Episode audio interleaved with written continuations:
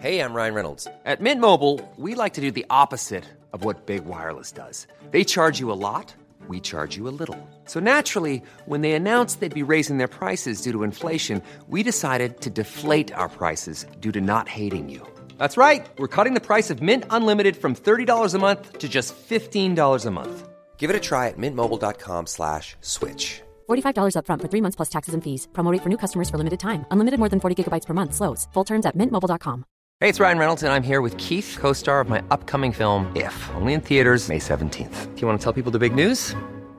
All right, I'll do it. Sign up now and you'll get unlimited for $15 a month in six months of Paramount Plus Essential Plan on us. Mintmobile.com slash switch. Upfront payment of $45 equivalent to $15 per month. Unlimited over 40 gigabytes per month. Face lower speeds. Videos at 480p. Active Mint customers by 531.24 get six months of Paramount Plus Essential Plan. Auto renews after six months. Offer ends May 31st, 2024. Separate Paramount Plus registration required. Terms and conditions apply if rated PG. There's never been a faster or easier way to start your weight loss journey than with PlushCare. PlushCare accepts most insurance plans and gives you online access to board-certified physicians who can prescribe FDA-approved weight loss medications like Wigovi and Zepbound for those who qualify. Take charge of your health and speak with a board-certified physician about a weight loss plan that's right for you. Get started today at plushcare.com slash weight loss. That's plushcare.com slash weight loss. plushcare.com slash weight loss.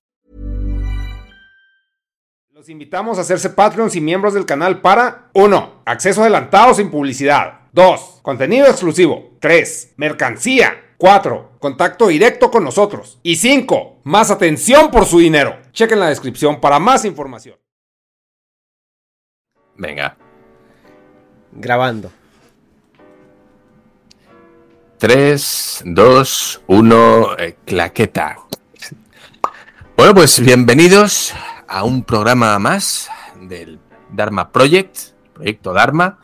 Y bueno, pues ya sabéis cómo va esto. Yo vengo aquí, me siento, Ernesto me va tirando temas hasta que uno me interesa y le digo, este sí, este no, esta me gusta, me la como yo. Así que eh, vamos ahí, Ernesto, ¿cómo estás? Bien, bien, Dharma. Un gusto, un gusto tenerte aquí de nuevo. Un gustazo. Un gustazo. Gustazo, gustazo. Gustazo, zo, Ajá, con, eso, gustazo. con Z de zapato, con Z de cazar, que no casar, que son cosas muy diferentes. Sí, eh, Así el- que El Cuéntanos. español, el único, el, el castellano, ¿no? El castellano es, es en España el único idioma en el que puedes hablar con faltas de ortografía. Eh, y hablando de, de idiomas, faltas de ortografía y todo eso, Dharma. Ayer tuve una conversación interesante con, con un grupo de personas que aprecio mucho. Saludos al Hobbit. Donde hablábamos eh, de idiomas, multiculturalidad. Después un poco la plática se fue a la mierda porque alguien, un idiota ahí habló de la conquista y pues valió verga. Pero algo que yo comenté y que me recordó mucho a ti en, ese tema es de que eh, en México no hacemos un buen trabajo en, la conservación de las, de las lenguas eh, originarias, ¿no? O autóctonas, por así decirlo.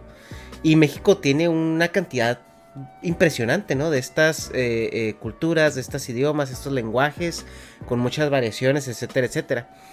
Y yo recuerdo que platicando contigo, eh, tú me comentas que en España son muy celosos de estas lenguas, ¿no? Y a pesar de que España es un es una región, una extensión geográfica muchísimo más reducida que, México, han sabido lograr proteger est- estos, estos idiomas, ¿no? Que son cuatro o cinco, ¿no? O sea, es el euskera, es el catalán, eh, no recuerdo que es el... el gallego, que serían las lenguas cooficiales junto con español en sus comunidades autónomas, digamos que serían el equivalente a, a- en su estado, ¿no? En México, Sí. en cada estado. Eh, y luego, bueno, pues hay muchos más. El valenciano, hay el, el panocho en Murcia, en, bueno, en Canarias tienen otro y tal, pero sí, el panocho se llama así. Panocho, O sea, no, sí. no me lo he inventado yo, lo sé.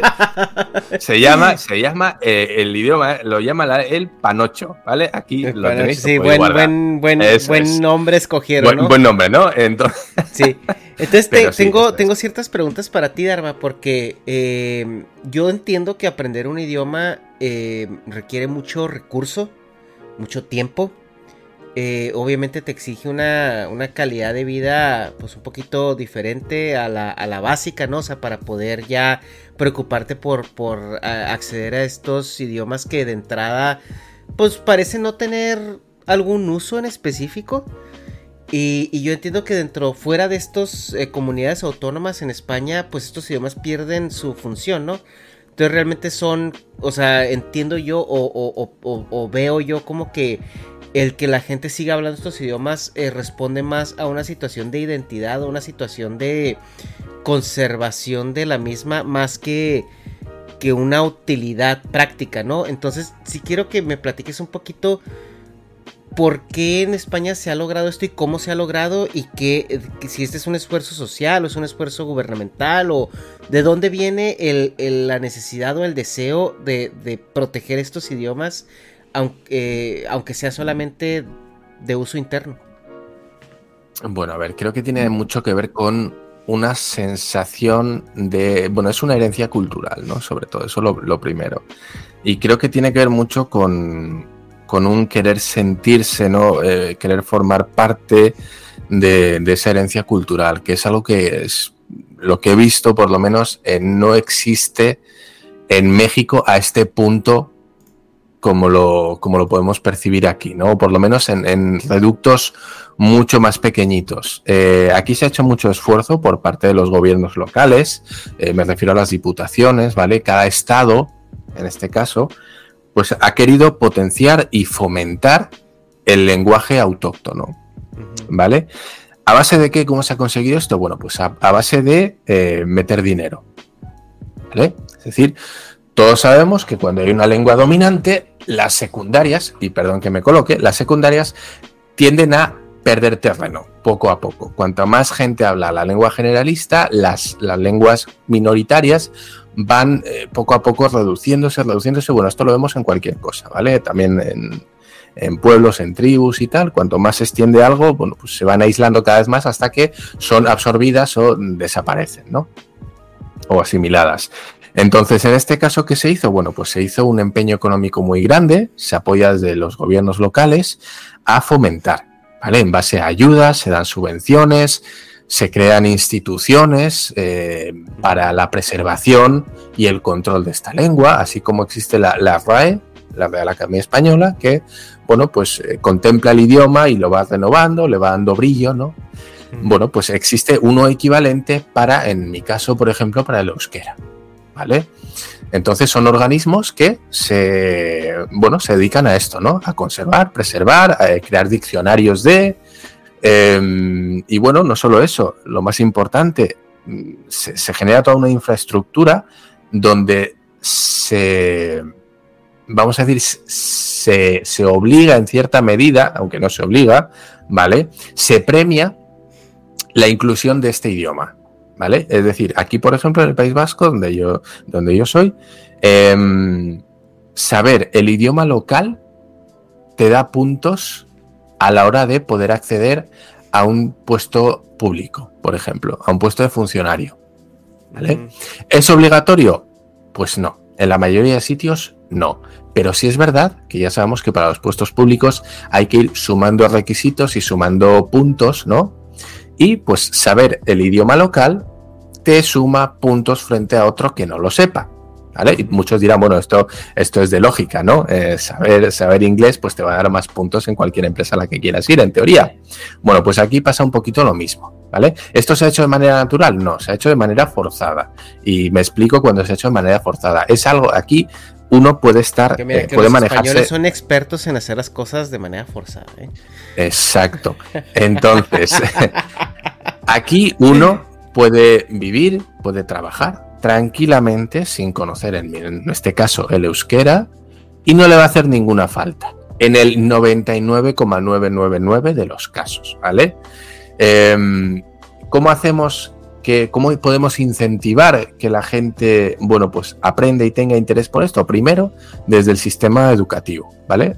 Aquí lo que se hace es, se genera un modelo educativo en el cual eh, el euskera eh, se da en dos de sus variantes. Existe la educación en la que es puro castellano, todas las materias serán en castellano. Existe una segunda opción que se contempla el euskera como una eh, lengua, mm, como una asignatura secundaria, como podríamos dar inglés o francés, sí, que tenemos, bueno, pues la asignatura que es eh, euskera o lengua vasca, ¿vale? O existe la tercera opción, que es lo contrario. Todas las materias se dan en euskera, todo, matemáticas se da en euskera, geografía se da en euskera, historia se da en euskera, y la asignatura de lengua se queda pues como la asignatura de lengua. En este caso tendríamos, por ejemplo, en este tercer caso, en el que todas las asignaturas se dan en euskera y exclusivamente se dan en su idioma la lengua de castellano y la lengua de inglés o francés, según lo tengas, ¿no? Bueno, ¿esto qué hace? Bueno, pues que tengas una remesa de gente que ha aprendido de manera natural el euskera, ¿vale? De manera nativa. Aparte de eso, se, crean varios organismos y varias empresas privadas que se dedican, se llaman euskaltegis, que son bueno, pues academias de euskera. Básicamente, como tenemos academias de inglés en, México o en cualquier parte del mundo, ¿no? Una academia privada, pues aquí se crean estas academias para fomentar el euskera, para poder aprender el euskera. Aparte de eso, en muchas zonas, sobre todo en pueblitos pequeños, eh, la propia, el, el propio ayuntamiento se encarga de dar clases gratuitas a los ciudadanos en euskera. Es decir, si yo me voy a un pueblito, me voy a Irurzun o me voy a, no sé, a, qué sé yo, a Huarte, eh, el propio ayuntamiento va a tener clases gratuitas de euskera a las que yo voy a poder asistir. No tengo más que mm. inscribirme en el listado y ¡pum! Clases gratuitas de lunes a viernes de tal a tal hora, ¡pum! Una horita. ¿Vale? Esto es, eh, si cabe, más importante en el caso, por ejemplo, de eh, para la gente inmigrante que llegas de Colombia, que llegas de México, que llegas de, Ecuador, ¿no? Pues llegas aquí, oye, mira, pues me quiero integrar o me interesa esta lengua que hablan aquí y, oye, pues ¿cómo lo puedo hacer, no? Pues para potenciar el aprendizaje del euskera hay lugares donde las clases son gratuitas, No, no se paga nada. Bueno, pues ya, ya una vez que tenemos, eh, vamos a decir, metido el idioma en la educación, a base de, evidentemente, eh, crear oferta, eh, no tanto una demanda, sino creamos una oferta. Eh, ¿Cuál es el siguiente paso? Bueno, pues solicitar o premiar el conocimiento de ese idioma en instituciones públicas, ¿vale? Que es también lo que se hace aquí. Esto puede ser más o menos em, conflictivo o, debatible, puesto que, bueno, pues vivimos en una sociedad, en principio, en España, en el que pues todo el mundo habla castellano, ¿no? Hay zonas en las que mejor, peor, eso ya lo sabemos. Pero bueno, en principio todo el mundo habla en castellano. Entonces la inclusión de un idioma cooficial eh, donde se le dé prioridad a la gente que sabe, esto ha traído, bueno, pues mucho debate, ¿no? Eh, al final, ¿qué es, ¿qué es lo que quieres? Un, es decir, y aquí vamos a poner el típico ejemplo que se saca a la palestra, ¿no? Un ejemplo de medicina, por ejemplo. Si yo tengo dos médicos y a uno se le va a premiar por saber un idioma más que a otro. A ver, mm, ¿hasta qué punto eso es justo, no? O sea, ¿un idioma hace que seas mejor médico? Bueno, eso es debatible, ¿no? Eh, al final yo, yo prefiero eh, un médico que sea más capaz a que me sepa hablar en, euskera, por ejemplo, ¿no? Bueno, a ver, esto es un ejemplo tramposo, pero para que nos entendamos. La gente va a decir, bueno, yo creo que sea un buen profesional. A mí que hable inglés o que hable euskera, la verdad no me importa tanto. Yo ¿Va a ser mejor médico por saber euskera? Pues eh, entendemos que a priori no. Pero bueno, ahí lo dejamos como ejemplo tramposo, vuelvo a repetirlo, pero que se puede dar, ¿no? Entonces, pues eso, a base de eh, incluir un nuevo sistema educativo en el cual se da dos opciones de poder aprender euskera, más, eh, no solo eso, también tenemos aquí canales autonómicos de televisión que están en euskera, mm. íntegramente. ¿Vale? Con lo cual también estás dando una opción de ocio y de información. Periódicos en euskera, ¿vale? Tú puedes ir y comprarte un periódico que viene íntegramente en euskera. Es decir, eh, se empieza a crear una, una infraestructura para fomentar el euskera a base de talonario. Efectivamente, efectivamente. ¿Por qué? Y vas a decir, bueno, es que así cualquier cosa, ¿no? Si tú metes el suficiente dinero, claro que sale. Es como, como Microsoft con la Xbox.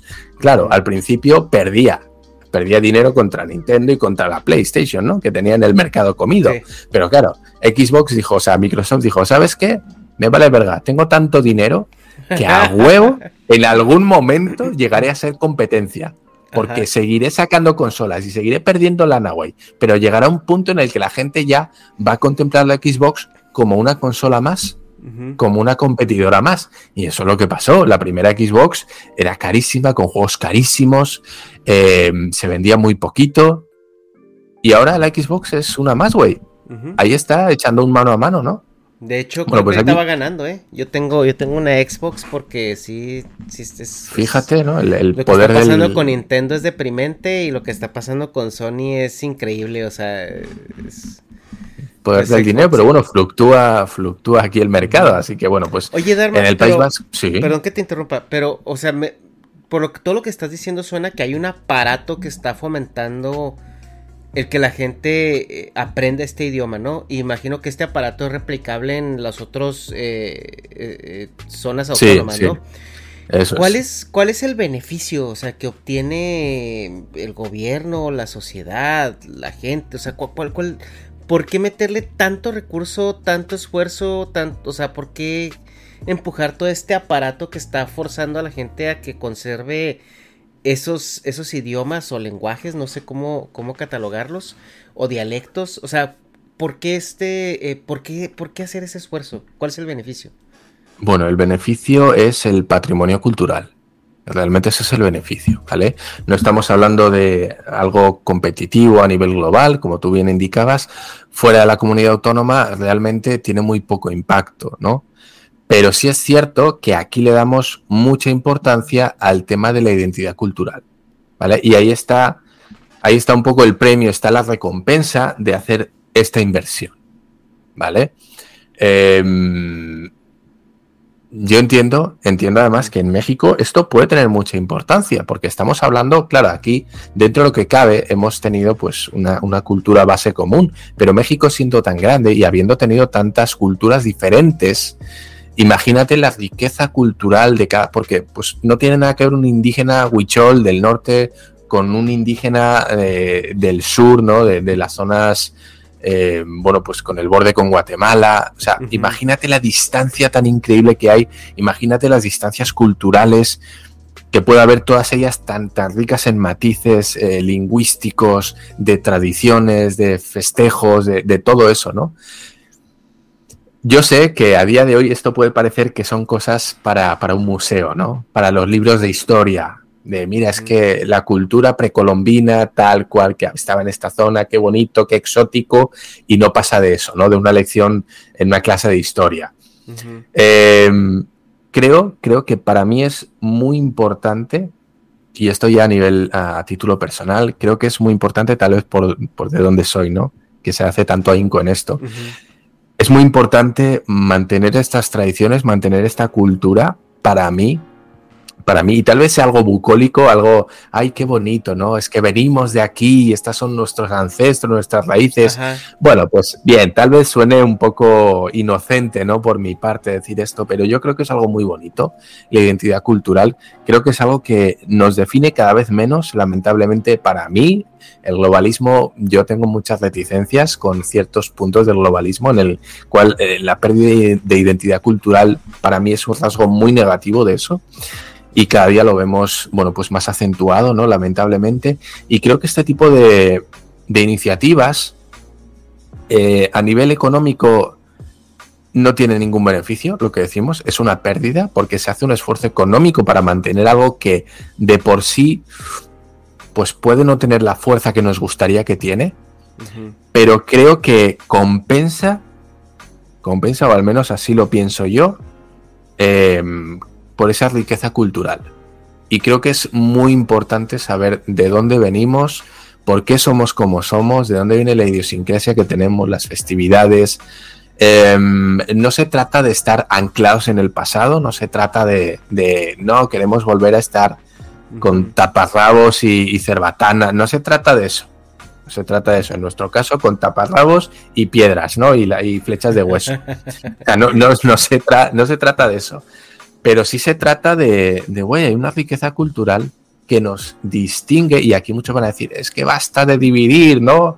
Siempre queréis dividir, la izquierda no quiere más que separar. No se trata de eso, se trata de, de que, güey, somos, venimos de lugares diferentes, con tradiciones diferentes, y creo que eso enriquece al ser humano a un punto increíble. si todos compartimos la misma festividad, si compartimos lo mismo, no termina eso por ser algo para mí aburrido. A mí me gusta ir a un sitio y que me cuenten los platos diferentes que tienen, las tradiciones diferentes, por qué, de dónde viene, qué significa esto, cómo lo celebran aquí, cómo le llaman, cómo... A mí eso me gusta, eh, pero porque a mí el tema antropológico me gusta mucho. Entonces, tal vez sea una apreciación cultural. Esto eh, lo comentamos con el, con el feo también, ¿no? De, la filmoteca, que, bueno, pues también le, gustaba mucho y él indicaba que, bueno, pues trataba las películas desde el punto de vista antropológico y sociológico, ¿no? Para intentar desgranar un poquito, eh, bueno, pues cómo él veía las películas. A mí me pasa un poquito lo mismo, también me gusta mucho, pues, identificar las diferencias culturales porque creo, creo que esas diferencias enriquecen no creo que dividan, no creo que separen, a menos, y no he hablado aquí de, un fanatismo extremo, ¿no? En el que el diferente es lo malo, es que, bueno, pues también se puede percibir así. No, no, yo lo, tomo como una riqueza que a mí me apasiona, me encanta y creo que, que eso, no sé, esas diferencias culturales creo que enriquecen a un nivel brutal. En, o sea, la cuestión de riqueza cultural pues queda muy claro donde... Hey, I'm Ryan Reynolds. At Mint Mobile, we like to do the opposite of what Big Wireless does. They charge you a lot, we charge you a little. So naturally, when they announced they'd be raising their prices due to inflation, we decided to deflate our prices due to not hating you. That's right. We're cutting the price of Mint Unlimited from $30 a month to just $15 a month. Give it a try at mintmobile.com slash switch. $45 upfront for three months plus taxes and fees. Promote for new customers for limited time. Unlimited more than 40 gigabytes per month. Slows. Full terms at mintmobile.com. Hold up. What was that? Boring. No flavor. That was as bad as those leftovers you ate all week. Kiki Palmer here, and it's time to say hello to something fresh and guilt-free. Hello Fresh. Jazz up dinner with pecan-crusted chicken or garlic butter shrimp scampi. Now that's music to my mouth. Hello Fresh. Let's get this dinner party started. Discover all the delicious possibilities at HelloFresh.com. O sea, ¿dónde está, no? Este. Eh, o sea, ¿dónde está parado el, objetivo de, preservar todo esto? Pero ahora, yéndonos a términos pragmáticos, yo algo que he notado, sobre todo en, los países monolingüísticos, es que sí hay una barrera más este, infranqueable en cuanto al aprender un segundo idioma. ¿Tú crees que el hecho de que desde muy chiquito, desde niño, se te estén presentando estas dos opciones y se te estén inculcando de manera orgánica, ¿crees que esto también ayuda a que en un futuro tú seas un poco más abierto de mente, un poco más asimiles otros idiomas, o tú cómo lo ves en el contexto de, pues no nada más tú, porque yo sé que tú hablas inglés, eh, hablas japonés, no sé si hablas otro idioma, pero ¿tú, ¿tú has notado esta diferencia o que es algún tipo de ventaja competitiva en cuanto a cuando llega el momento de asimilar otros idiomas? Porque el mismo Kira dice, ¿no? Yo cuando vienen bilingües o trilingües al curso de Kira, batallo pero infinitamente menos que con que cuando viene una persona monolingüista. Entonces, ¿qué, cuál, es, ¿cuál es tu...? A ver, a nivel científico hay, hay, estudios que a priori demostrarían que el cerebro de una persona bilingüe, nativa, eh, funciona de manera diferente a un monolingüe, ¿vale? Que genera, eh, distinta, no es ni mejor ni peor, es distinta, ¿vale? Que genera diferentes conexiones neuronales a la hora de eh, aprender nuevos idiomas o entender nuevas palabras, ¿vale? Bueno, se indicaba además que esto tenía el ser bilingüe nativo, tenía, o multilingüe nativo, tenía ciertos déficits al principio del crecimiento, puesto que al niño le costaba mucho asimilar y entender, separar los lenguajes, ¿no? Eh, evidentemente, ¿por qué? Porque está aprendiendo el doble de, palabras que otro niño, ¿no? Y, er, que se indicaba desde algunos puntos que su aprendizaje era más lento en la lengua, evidentemente porque el niño está aprendiendo el doble de materia que un monolingüe, está aprendiendo dos lenguas en las que otro niño aprende una, ¿no? Eh, y que eso, bueno, pues en la edad adulta podía hacer que los términos y el control sobre todo de una lengua única, le fuera más complicado, ¿no? Es decir, si tú solo sabes una lengua, vas a ser mucho más hábil en esa lengua que alguien que sabe más idiomas, porque al final su está más dispersa y maneja más datos, con lo cual no va a ser tan eficiente en, esa tarea de la lengua única. Eso es lo que algunos indicaban. Pero bueno, eh, yo no tengo los datos, en este caso tú nos has traído los de Kira, ¿no? Que indica que la gente que está acostumbrada a manejar más idiomas aprende y se adapta muchísimo más rápido a un nuevo idioma, en este caso, en su caso el japonés. Pues me imagino que así será. Me imagino que así será. Eh, más que nada porque tu cerebro ya tiene las herramientas o ya está acostumbrado a lidiar con nuevas palabras, con nuevas gramáticas. Y esto, bueno, como ya sabemos, cuanto más te entrenas en una cosa, mejor te vuelves. Y en cuanto más idiomas sabes, seguramente, porque hay gente que sabe tantos idiomas. Hay gente que sabe uno, dos y tres.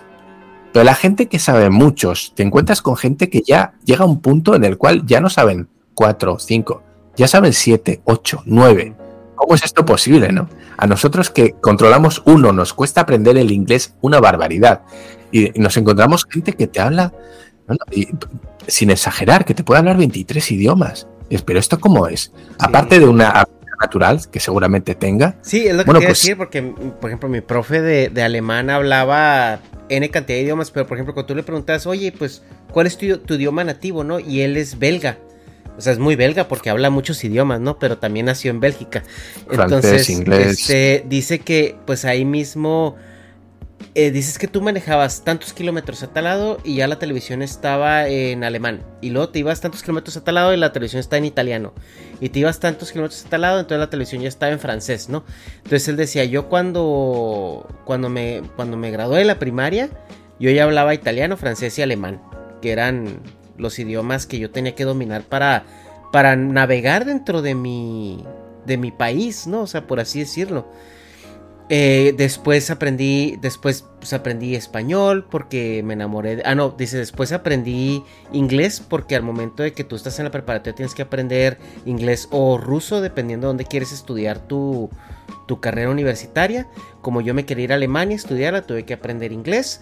Eh, ya estando en Alemania, pues me enamoré de una mexicana, aprendí español y luego me di cuenta que podía hablar portugués también porque está muy fácil. Y luego, me, lo aprendí holandés porque es pues casi lo mismo que el alemán. Y luego el vato ya traía una lista de como nueve idiomas.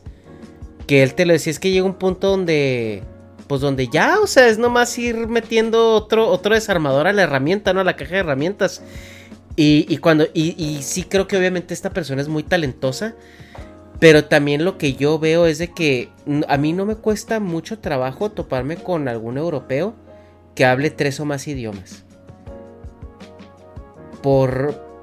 Y, y cuando les preguntas por qué, dicen es que, güey, pues mi tantos kilómetros acá era alemán, tantos kilómetros acá era español, tantos kilómetros acá era italiano o francés holandés, o, o sea, la misma zona geográfica, siento yo que te, te forza mucho a, a aprender estos idiomas ya casi, casi como en una situación de subsistencia. O sea, porque las distancias son tan cortas que cambias de una línea que divide un país y la arquitectura es diferente, el idioma es diferente, la gente es diferente, la cultura es diferente.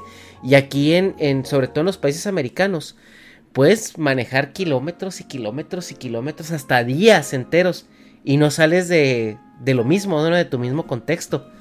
Entonces también no sé si eso tenga algo que ver. Pues, pues sí, pues te hablan el chilango, ¿no? Eso es lo más cagado que te puedes encontrar acá de... o de Veracruz, que digas tú, pues no le entiendo tan bien. Pero, pero quitando eso, sí, sí, evidentemente. Evidentemente. Eh, ya te digo, no sé a qué puede ser debido, pero sí entiendo que hay una facilidad. Cuantos más idiomas sabes, más recursos tienes para aprender uno nuevo. Sí, yo creo que em, eh, o sea, yo, yo, coincido, o sea, obviamente yo aquí veo muchos niños, em, pues bilingües, ¿no? O sea, hijos de mexicanos que, que, están yendo a una escuela aprendiendo inglés, pero en su casa hablan español. Y pues si ves un poco así como de lentitud, ¿no? Ahora, hay que definir a qué nos referimos con retraso, ¿no? Porque, o sea, lo estamos midiendo con, con una, eh, con una vara que, que, que responde a una alta especialización, pero, pero nada de versatilidad. Entonces, ¿retraso en base a qué? O sea, en base al sistema, sí. Ahora hay que preguntarnos, ¿el sistema en el que estamos realmente nos exige que aprendamos a comunicarnos de esa manera tan rápido a esas, a esas etapas de la vida? ¿O simplemente lo hacemos de manera utilitaria, ¿no? O sea, porque somos un país como México que no tiene tantos recursos, donde no tienes tanto tiempo para, para perderlo, ¿no? O sea, para invertirlo en, tu educación y, tú, y necesitas que seas funcional en el más corto tiempo posible. Pero en el. Eh, en, el tema de largo plazo, o sea, yo creo que sí. Pues vale la pena, ¿no? O sea, por ejemplo, hay una, hay un, hay una persona que, que, que crea contenido que se llama Diego Rosarín. Y este tipo, pues puedes estar o no de acuerdo con todo lo que dice. Pero lo que sí es que tiene una agilidad para hablar muy buena. Pero también es un tipo que habla cuatro idiomas. Entonces, la exposición que tú tienes al, mundo a través de los idiomas enriquece tu forma de, entender el mundo y de verlo, o sea, porque cada idioma está diseñado para, para un contexto, ¿no? En específico, cada idioma evoluciona sobre un contexto. Entonces yo sí veo eh, algo que comentamos, ¿no? Que los, los esquimales tienen 10 palabras diferentes para describir el blanco. Porque para ellos es algo utilitario, necesitan tener 10 palabras. Ahora, tú te preguntas, ah, cabrón, ¿por qué tienes 10? Entonces ya esa es una ventanita a integrarte a esa cultura, ¿no? A entender esa cultura. Ah, mira, tienen tantas palabras porque ellos evolucionaron en un contexto donde los blancos tenían sentido, donde, donde escribir un blanco con, por cierta textura o por cierto no les podía salvar la vida. O sea, si tú veías un hielo blanco con cierta textura que por experiencia sabías que puede ser un hielo muy frágil, pues ya con una, simple palabra dijiste mucho, ¿no? Dijiste cuidado, eso no es seguro, etcétera, ¿no? Y, creo yo que también el, tener exposición a estos idiomas, aparte de que te genera una agilidad mental diferente y te genera un, formas de conectar ideas en tu cerebro de una, manera diferente, también genera mucha empatía porque creas puentes de conexión hacia, hacia eh, estas otras personas, ¿no? Que ven el mundo y describen el mundo de una manera diferente a través del lenguaje. Hey, it's Danny Pellegrino from Everything Iconic. Ready to upgrade your style game without blowing your budget? Check out Quince. They've got all the good stuff shirts and polos, activewear, and fine leather goods all at 50 to 80% less than other high-end brands. And the best part? They're all about safe, ethical, and responsible manufacturing. Get that luxury vibe without the luxury price tag. Hit up quince.com slash upgrade for free shipping and 365-day returns on your next order. That's quince.com slash upgrade. Hold up. What was that? Boring. No flavor. That was as bad as those leftovers you ate all week. Kiki Palmer here, and it's time to say hello to something fresh and guilt-free. Hello Fresh. Jazz up dinner with pecan-crusted chicken or garlic butter shrimp scampi. Now that's music to my mouth. Hello Fresh. Let's get this dinner party started. Discover all the delicious possibilities at hellofresh.com. How would you like to look 5 years younger? In a clinical study, people that had volume added with Juvederm Voluma XC in the cheeks perceived themselves as looking five years younger at six months after treatment. Look younger, feel like you. Add volume for lift and contour in the cheeks with Juvederm Voluma XC. Reverse signs of aging by adding volume to smooth laugh lines with Juvederm Volure XC. For important safety information and to find a licensed specialist, visit juvederm.com. That's J U V E D E R M.com. Not for people with severe allergic reactions, allergies to lidocaine, or the proteins used in Juvederm. Common side effects include injection site redness, swelling, pain, tenderness, firmness, lumps, bumps, bruising, discoloration, or itching. There's a risk of unintentional injection into a blood vessel, which can cause vision abnormalities, blindness, stroke, temporary scabs, or scarring. Talk to a licensed specialist to find out if it's right for you. Oye, aquí te has aventado buen speech. Sí, sí, sí. Pues, pues así es. Al final, bueno, pues eh, las lenguas no solo son un idioma vehicular, ¿vale? No solo sirve para para pasar la información tal cual, ¿no? Tengo hambre, esto no me gusta, eh, no sé, me estoy cagando, ¿vale? No solo es para eso, sino que además refleja un modo de pensamiento, un modo de vida, un, bueno, pues las necesidades de una sociedad, ¿no? La cual hizo que el lenguaje evolucionara en esa dirección. Y te dice, hay muchísima información, ¿no? Esta meta información, este, una especie de metalenguaje, ¿no? De que ya el propio idioma te está indicando algo, de la cultura, de la sociedad en la que vive, ¿no? La importancia que le da a este aspecto de, pues en el caso de los esquimales, ¿no? Para la nieve, ¿no? ¿Cuántos tipos de nieve hay? Pues un montón. ¿Y por qué? Pues porque ellos viven en el puto Polo Norte, ¿no?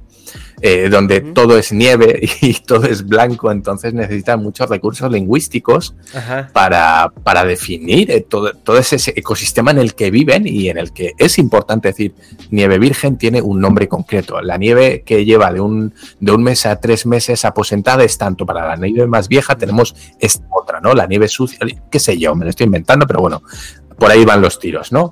Bueno, pues evidentemente te está indicando mucho de dónde viven y de, cuál es su entorno, ¿no? Para nosotros no tiene ningún sentido. Es un blanco, está sucio o no está sucio, pero es, puto blanco, tío. ¿Qué me estás contando, no? Eh, es eso, sí, tenemos blanco del color y blanco del puto blanco de mierda, blanquito de mierda opresor, devuélvenos el oro, ¿no? Pues esos son los blancos que manejamos aquí. Entonces. pero, bueno, no, sé si me explico, ¿no? Esos son nuestros 10 tonos de blanco, ¿no? Blanco opresor, blanco de mierda, blanco. fuera, fuera, de bromas, eh, creo que se entiende el, punto, ¿no? Sí. Entonces, pues bueno, pues efectivamente la lengua, y esto lo hablamos además fuera de cámara, eh, con un, símil eh, que a mí me gusta mucho, porque yo cada día soy más espiritual, no más religioso, sino más espiritual. bueno, pues esto lo veamos también en, en en la Torre de Babel, ¿no? Que quisieron construir según el pasaje de la Biblia nuestros ancestros, en el cual todos hablaban el mismo idioma. Eh, qué bonito sería, esto lo comentamos, qué bonito sería ir, poder ir a cualquier punto del mundo, cualquier parte del mundo, y poder hablar el mismo idioma, ¿no? Me voy a China y hablo, eh, pues, chino, ojalá, ¿no? Pues si el, si el, chino fuese el idioma universal, hablar chino, me voy a México y hablo hablo chino también, nos entendemos todos. Eh, me voy a Madagascar, ¿no? A ver a los lémures y a los sifacas. Y, pues ahí hablo también con mi idioma, ¿no? Maravilloso, todo lo mismo. ¿Y qué pasó? ¿Qué pasó? Pues que el ser humano en, esa ambición de querer alcanzar los cielos, ¿no? Y de construir esa torre que iba a llegar a, donde, a donde Dios, dijo Dios, no, no, aquí arriba eh, solo está ocupado este VIP es solo para una persona y ese soy yo. Así que muchachos, se van a chingar, eh, destruyo la torre y a partir de ahora, ¿saben qué? Pues todos ustedes se van a comunicar en un lenguaje diferente, no se van a entender, vais a hablar todos un idioma diferente y exclusivo. Así que la torre no se pudo terminar porque estaban todos los arquitectos, todos los albañiles y todos los peones de obra que estaban ahí trabajando para construir esa bonita tower. Eh, no se entendían. Uno le hablaba en chino, el otro en coreano decía eh, el otro en, japonés decía Nanikore. Y, el otro decía, ¿qué, qué, qué chingados me estás diciendo? ¿no? mames, güey. ¿Qué onda? ¿Qué onda? ¿Qué onda con usted, muchachos? ¿Qué? Rigoberto, ¿no? Eh, pues así, así. Y el otro decía, joder, tío, ¿qué me estás contando, colega? Estoy flipando. Así que, bueno, pues y el otro no se quedó, ¿what? uno por ahí dijo, ¿qué es que sé? Y, así, en fin, ya estamos, ya estamos pues y así. Dharma, aquí vamos a dejar esto porque te tengo ya otras, otro, otro tema, porque siguiendo este, este, este tema del, de los idiomas, pero ¿quién es el dueño del idioma, Dharma? ¿Quién es el dueño? Eso lo vamos a platicar en el siguiente, en la uh. siguiente cápsula. ¿Quién es dueño de los pues, idiomas? ¿Sabes qué? Vamos a hablar de ese, de ese tema si a mí se me da la chingada gana. Sí. Así que hasta el próximo. la chingada gana? Síganos aquí para ver, descubrirlo. Chao chicos, hasta otra, Ernesto. Bye.